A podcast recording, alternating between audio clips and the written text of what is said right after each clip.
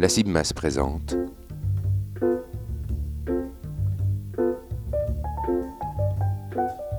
Conversation d'arrière-scène.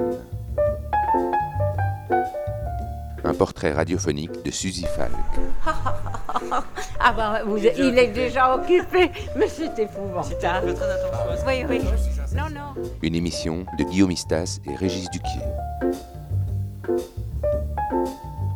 Vous devez vraiment tenir ça sous le nez à ce point-là pendant trois heures Eh bien, ça, ça va être gai. hein.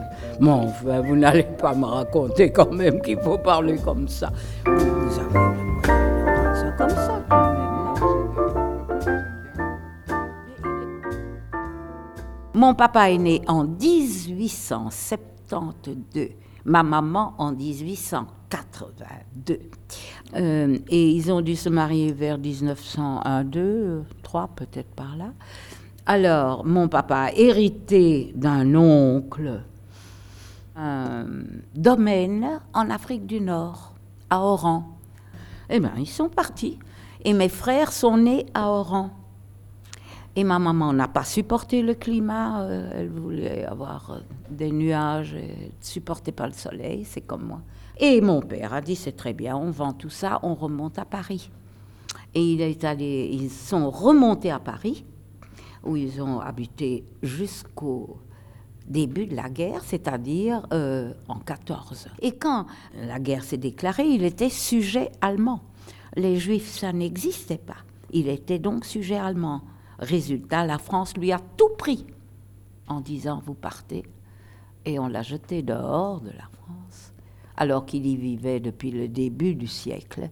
Et euh, il est parti en Suisse, qui était neutre, pour travailler à la Croix-Rouge suisse. Il a fait ça pendant toute la guerre. Il ne voulait pas rentrer en Allemagne. Il ne voulait pas se battre contre la France. Et la guerre s'est arrêtée. Il, a dû rentrer en Allemagne, il n'avait plus rien. Ils ont tout perdu. Euh, la France n'a pas payé des indemnités de guerre, rien du tout. Euh, et, euh, il a eu l'Allemagne qui s'est serré la ceinture. J'ai encore de l'argent allemand de l'époque de ma naissance, avec la date de ma naissance, un milliard de, de marques pour un bout de pain. Donc c'était terrifiant. Ils sont rentrés en Allemagne, il a tout recommencé. Et puis est arrivé Hitler. Et là, il n'était plus allemand, mais il était juif allemand. Donc, et, il est parti en 33. Et alors, il voulait d'abord repartir pour la France. Mais là, à l'époque, il vendait des salles de bain en Allemagne. Mais la France n'a pas voulu euh, parce qu'il ne pouvait pas sortir avec de l'argent de l'Allemagne. Mais la Belgique a dit oui. J'avais 11 ans. On habitait à Jette, il n'y avait rien. À Jette, c'était la campagne, à Jette. Moi, je suis arrivée au boulevard de Smedeneyer, il n'y avait rien. Il y avait l'église un peu plus loin, les champs en face et mon premier amoureux moi. On s'est promenés dans les champs. Je portais de la maison, on traversait la rue, on était dans les champs, quoi. Dans les champs, j'ai quelque part une belle photo. Je suis toute jeune, toute jolie encore. Moins jolie qu'après, parce qu'après, c'était encore beaucoup mieux.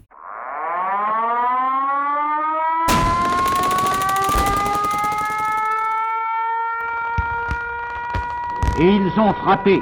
Malgré leurs paroles, malgré l'opinion du monde, ils ont attaqué la Pologne. C'est là que l'Allemagne, dans sa première agression armée, a commencé la guerre, a commencé la mort, a commencé la misère qui devait prendre fin. Le 10 mai 40, quand les Allemands ont bombardé Melsbrook et qu'ils sont arrivés, mon frère a téléphoné à sa maman. Nous habitions à Jette et eux habitaient à Boisfort. Et mon frère a dit, tu fais une- à sa mère, tu fais une valise, tu prends tout ce qui est important, les bijoux, les trucs, quelques objets, tu prends la petite par la main, quoi, hein. J'avais 17 ans, 18 ans, petite jeune fille, pas comme maintenant, hein, un enfant, hein. Ils m'ont tout, tout, ils m'ont préservé de tout. Je ne savais rien. Il n'y avait pas de télé, il n'y avait rien. Euh, donc, il a dit, tu viens avec la petite, on part à la gare du Midi, on part en Angleterre. Et on n'a jamais pu passer, parce qu'à la place de l'Isère, la Belgique a fait sauter le pont. Et on n'a plus pu passer. Et de toute façon, ma maman, elle courait comme un poulet à qui on a coupé la tête.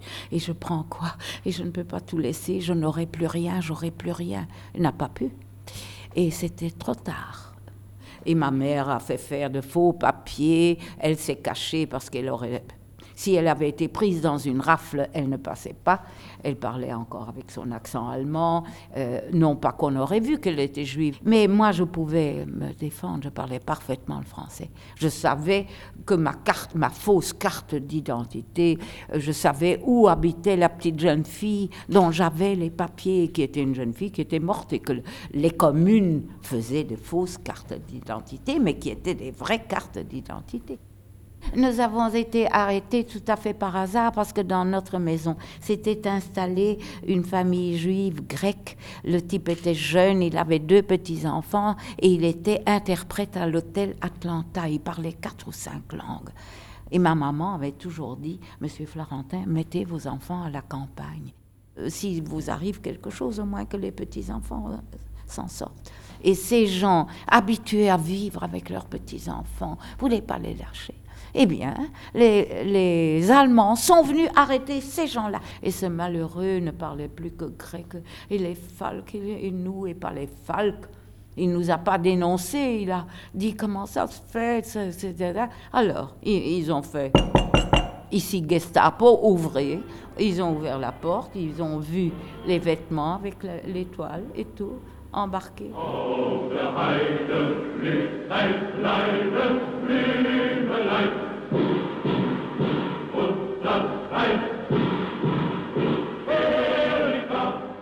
Cette fameuse cave à l'avenue Louise, il y avait un c'était épouvantable. De ça, on se souvient. Quand on se fait attraper comme ça avec tous ces gens là-dedans, c'était l'horreur une toute petite cave, 60 personnes debout avec les, valises et les enfants sur les épaules, la pissée, caca par terre. Les gens dans l'épouvante, dans la peur, tu lâches tout. Hein. plus moyen. Et on frappait pour aller aux toilettes. on frappait toutes les deux heures, il laissait sortir deux personnes sur 60 dans une petite cave à charbon comme ça alors qu'il y avait cave à charbon et cave à charbon et cave à charbon, parce que c'était un, immeuble, c'est un, un truc à appartement à l'avenue Louise.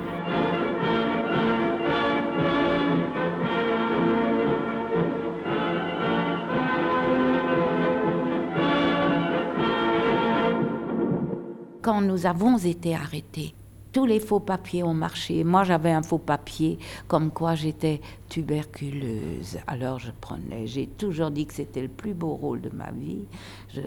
une fois qu'on était dans leurs mains. Et ma mère tombait dans les pommes tout le temps tellement qu'elle avait peur pour moi. Elle savait très bien ce qui allait me pendre au nez, hein, donc le viol et euh, la déportation. Ils ne savaient pas exactement ce qui se passait dans les camps d'extermination. Je crois que même mon père ne l'a pas su avant sa mort. Mais euh, on m'a tout caché. Moi, je savais tout juste que les Allemands étaient loin d'être des amis, évidemment, et que ça pouvait risquer de tourner mal.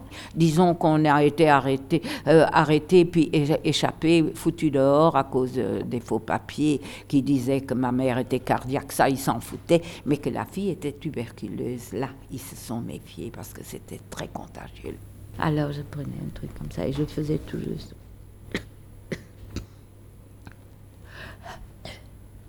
Pas plus. Je me disais toujours, n'en fais pas trop. Sois réservé, un peu triste quand même, c'est pas très gai. Et puis pas tousser. Oh non, rien de très discret.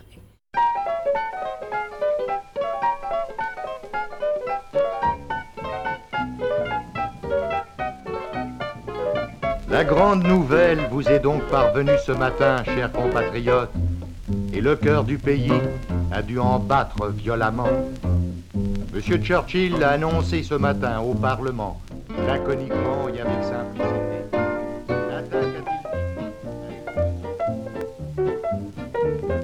Donc à la libération, quand, dès qu'on a, qu'ils nous ont libérés, ma maman est allée loger chez une amie à elle qui habitait près de la basilique. Et moi, j'ai abouti, d'ailleurs c'est ici, dans je crois, rue Pierre de. Je suis allée six mois au conservatoire. J'ai laissé, je m'ennuyais tellement que j'avais plus envie d'y être. quoi. Ben oui, je m'embêtais parce que, bon, j'étais une élève libre, comme on disait à l'époque. Et là, euh, je voulais absolument travailler.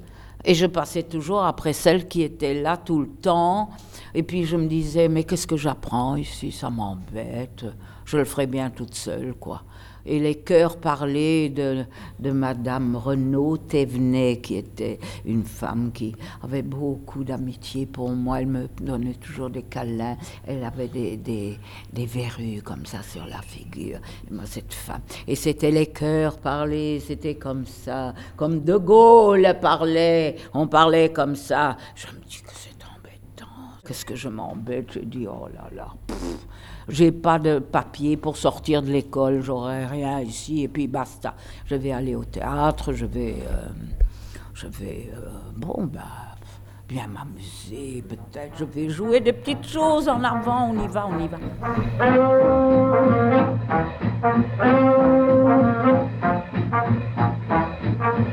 Le théâtre de l'équipe. Voilà, le théâtre de l'équipe.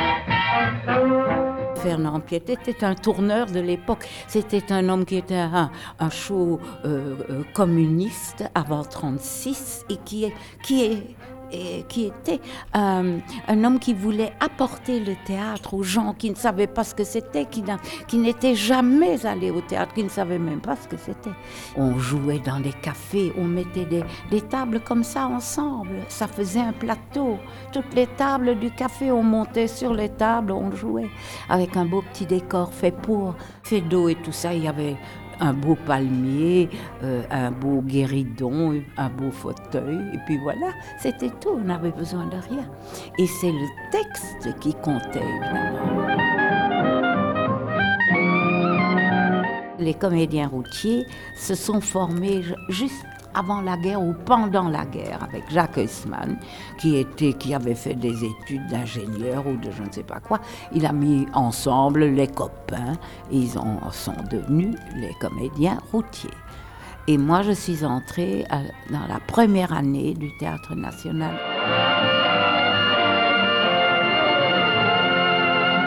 Je suis allée avec le théâtre dans un camion ou un vieux car en Allemagne. Dès que la libération est arrivée, nous sommes allés jouer pour les Belges en occupation en Rhénanie, où nous étions, autour de Cologne, Düsseldorf et tout ça. Et euh, l'Allemagne était à plat. C'est comme quand vous voyez les ruines maintenant, on bombarde euh, les gens qui marchent dans les ruines après le, le tsunami, par exemple, où tout était. Eh bien, l'Allemagne, c'était ça. Et on était parti avec du chocolat, des oranges, de toutes sortes de choses, du rouge à lèvres, euh, tout, ce que, tout ce que les autres n'avaient pas. Il y avait dans le car un vieux comédien. Il se lève et il a une orange dans la main. Grand type, bâti, carré, comme ça. Il montre l'orange. Il dit Vous allez à nous. Il nous dit Vous allez voir. Vous allez voir. Il commence à éplucher son orange, il avait découpé des trucs. Et des petits enfants, tout petits, petits, couraient à côté du car pour essayer d'avoir un chocolat. Et il arrive, le premier à la porte, au moment où le car s'arrête.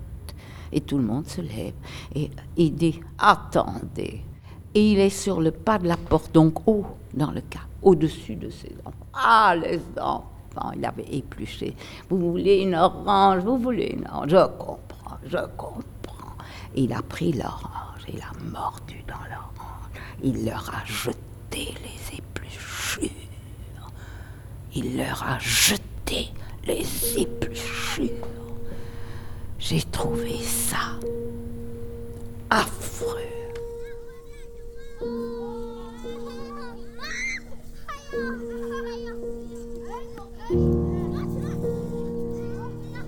Euh,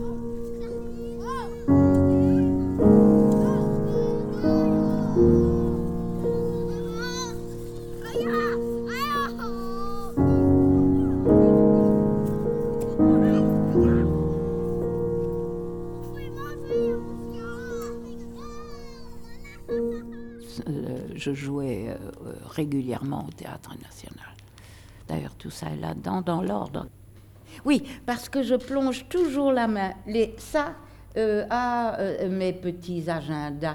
Euh, et, j'ai pris 48, 47 et 49. Mais le petit agenda de 44, juste après la libération, 44, pas 45 je crois, eh bien tout est vide ou presque vide. Et puis après la libération, quand les Anglais sont entrés à Bruxelles, eh bien, j'ai marqué euh, le lundi, je crois, ça, ou ça commençait dimanche ou lundi, je ne sais plus, entrée des Anglais à Bruxelles, etc. Et le, jeudi, j'ai marqué, je recommence le théâtre, c'est tout. Bon, j'ai pris ça simplement pour me souvenir. Et je jouais déjà sans arrêt. Hein. On peut prendre 47 juste pour voir.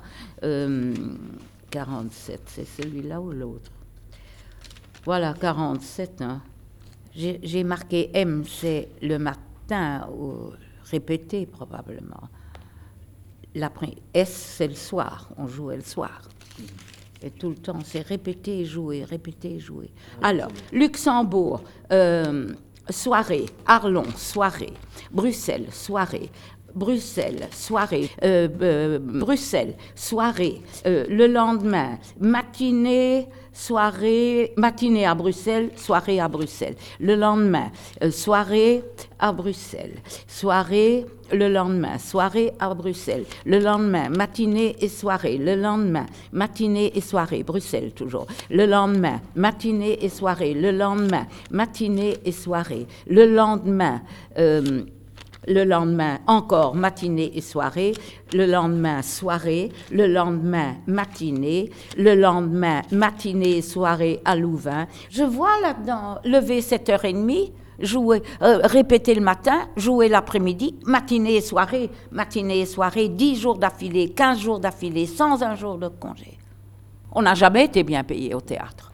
Mais si on travaillait beaucoup, on pouvait vivre. Moi, j'ai vécu de ça. J'ai été très peu au chômage, très peu. Mais on ne gagnait pas beaucoup. En plus de ça, ils vous enlevaient déjà plein de taxes. Et ceux qui ne l'ont pas fait, c'est ça qui fait que la pension est si basse aussi. Parce que moi, j'ai pas plus que, que, que j'ai maintenant. Qu'est-ce que j'ai si je n'avais pas eu d'autres rentrées d'argent? Si j'avais pas été la, la fourmi de la fable je n'ai pas été la cigale, j'ai été la fourmi. Mon papa disait, quand tu as 10 francs, tu, tu en dépenses 7 grands maximum et tu en gardes 3. Pour la vieillesse, pour les mauvais jours, pour les maladies, pour l'accident, pour l'imprévu, pour ceci, pour cela. Tu ne prends pas 10 francs et tu fais encore des dettes pour 2 francs.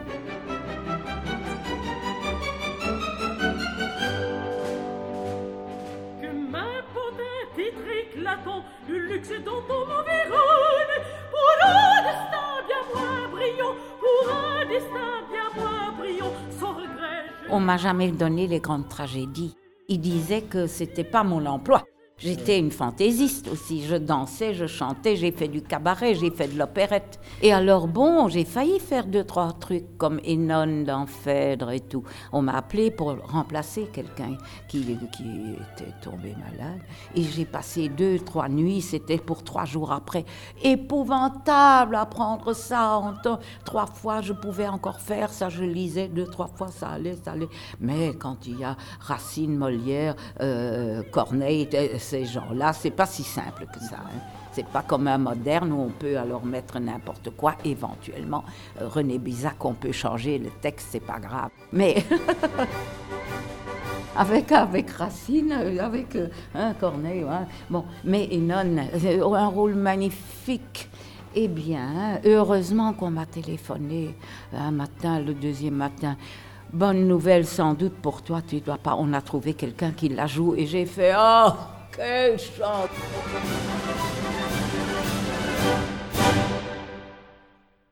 La comédie, c'est du théâtre. La tragédie, c'est ma vie, c'est pas le théâtre.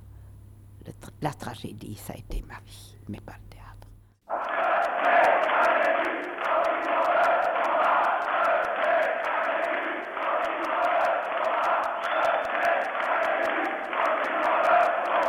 C'est une étrange légion qui avance Elle est formée de filles et de garçons casqués de blanc. 68. Le visage masqué par un mouchoir, le couvercle de poubelle à la main en guise de bouclier. On a dit la société n'est plus ce qu'on veut, on veut autre chose. quoi.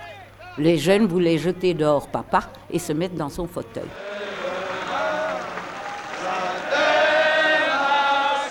Là, on essayait de jeter Jacques Haussmann dehors en disant vous ne faites pas du bon théâtre.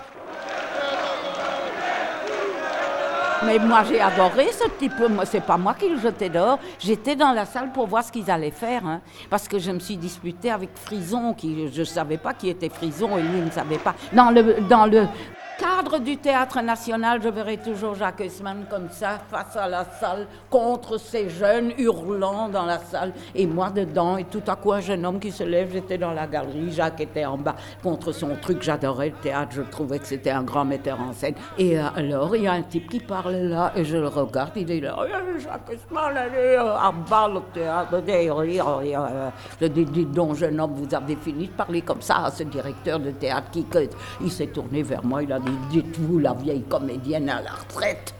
Je dis, moi, une femme, comédienne à la retraite Je crois. Je dis, peut-être que je suis à la retraite au moins, on me connaît, tandis que vous ne savez pas qui vous êtes.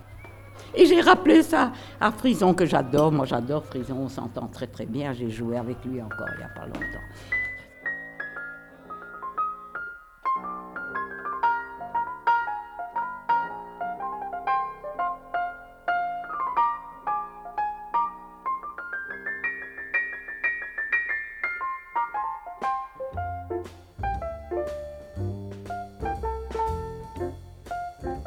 Voulais arrêter, mais je me suis dit, puisque René vient avec cette jolie pièce, pourquoi pas?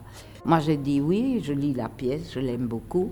Euh, la complication est venue pendant les répétitions, on s'est posé des questions. Est-ce que comme ça, ça marchera bien? Voilà, c'est très simple, un comédien reçoit un texte, il voit le texte, et du texte, il fait la vie de quelqu'un. Mais le metteur en scène peut dire, je voudrais quand même, par exemple, on fait ce qu'il veut. C'est normal, on essaye de faire ce qu'il veut, et en même temps, on se dit, si j'ajoute mon petit truc, il verra pas. Il croira peut-être que... Moi, je lui ai dit, tu n'es pas une vieille femme. Moi, je suis une vieille femme. Tu as eu des chats? Oui, Enfin, non. Ma mère, je dis donc, tu n'es ni une vieille femme, tu n'as pas eu des chats. Tu n'es pas une femme solitaire à laquelle on va, euh, qu'on va jeter hors de sa maison. Et qui a peut-être été juste la compagne du mari, qui n'a peut-être jamais travaillé, était sergent-chef en Indochine. C'est une petite bourgeoise. Euh, et qui aime sa maison. Et qui adore ses chats. On dit dans la pièce que personne ne vient jamais chez elle. Tu n'es rien de tout ça. Alors laisse-moi tout de même te dire un peu ce que c'est peut-être. Je suis une vieille femme. J'ai eu des chats et tout ça. Tu- vois, alors on discute comme ça. Et ça devient parfois, c'est épique. hein. Ah, des chats. Alors il partait fâché. Et moi je dis, marre. Et puis le lendemain, dit, ça va? Ça va? Oui, ça va. Ça va, oui, ça va, ça va bien. Oui, tu sais, j'ai bien réfléchi et ça, ça, ça va bien, ça va bien. Mais tu es magnifique, hein, tu es magnifique. Je sais, je sais, je suis magnifique.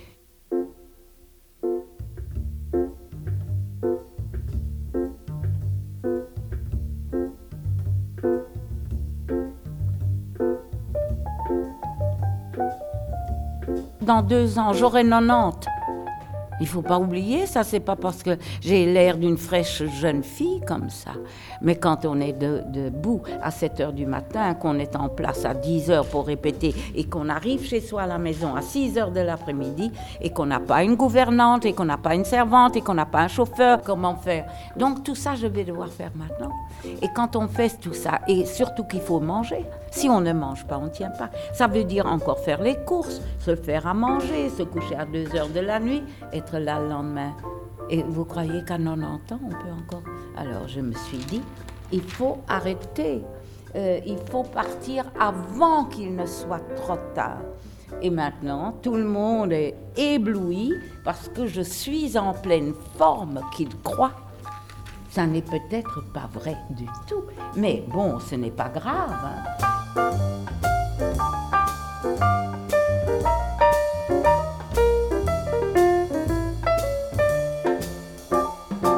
C'était Conversation d'arrière-scène, un portrait radiophonique de Suzy Falk.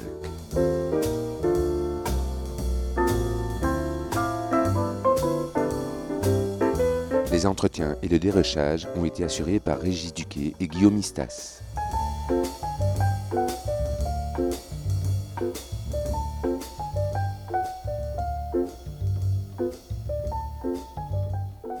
La réalisation, la prise de son, le montage et le mixage ont été assurés par Guillaume Istas.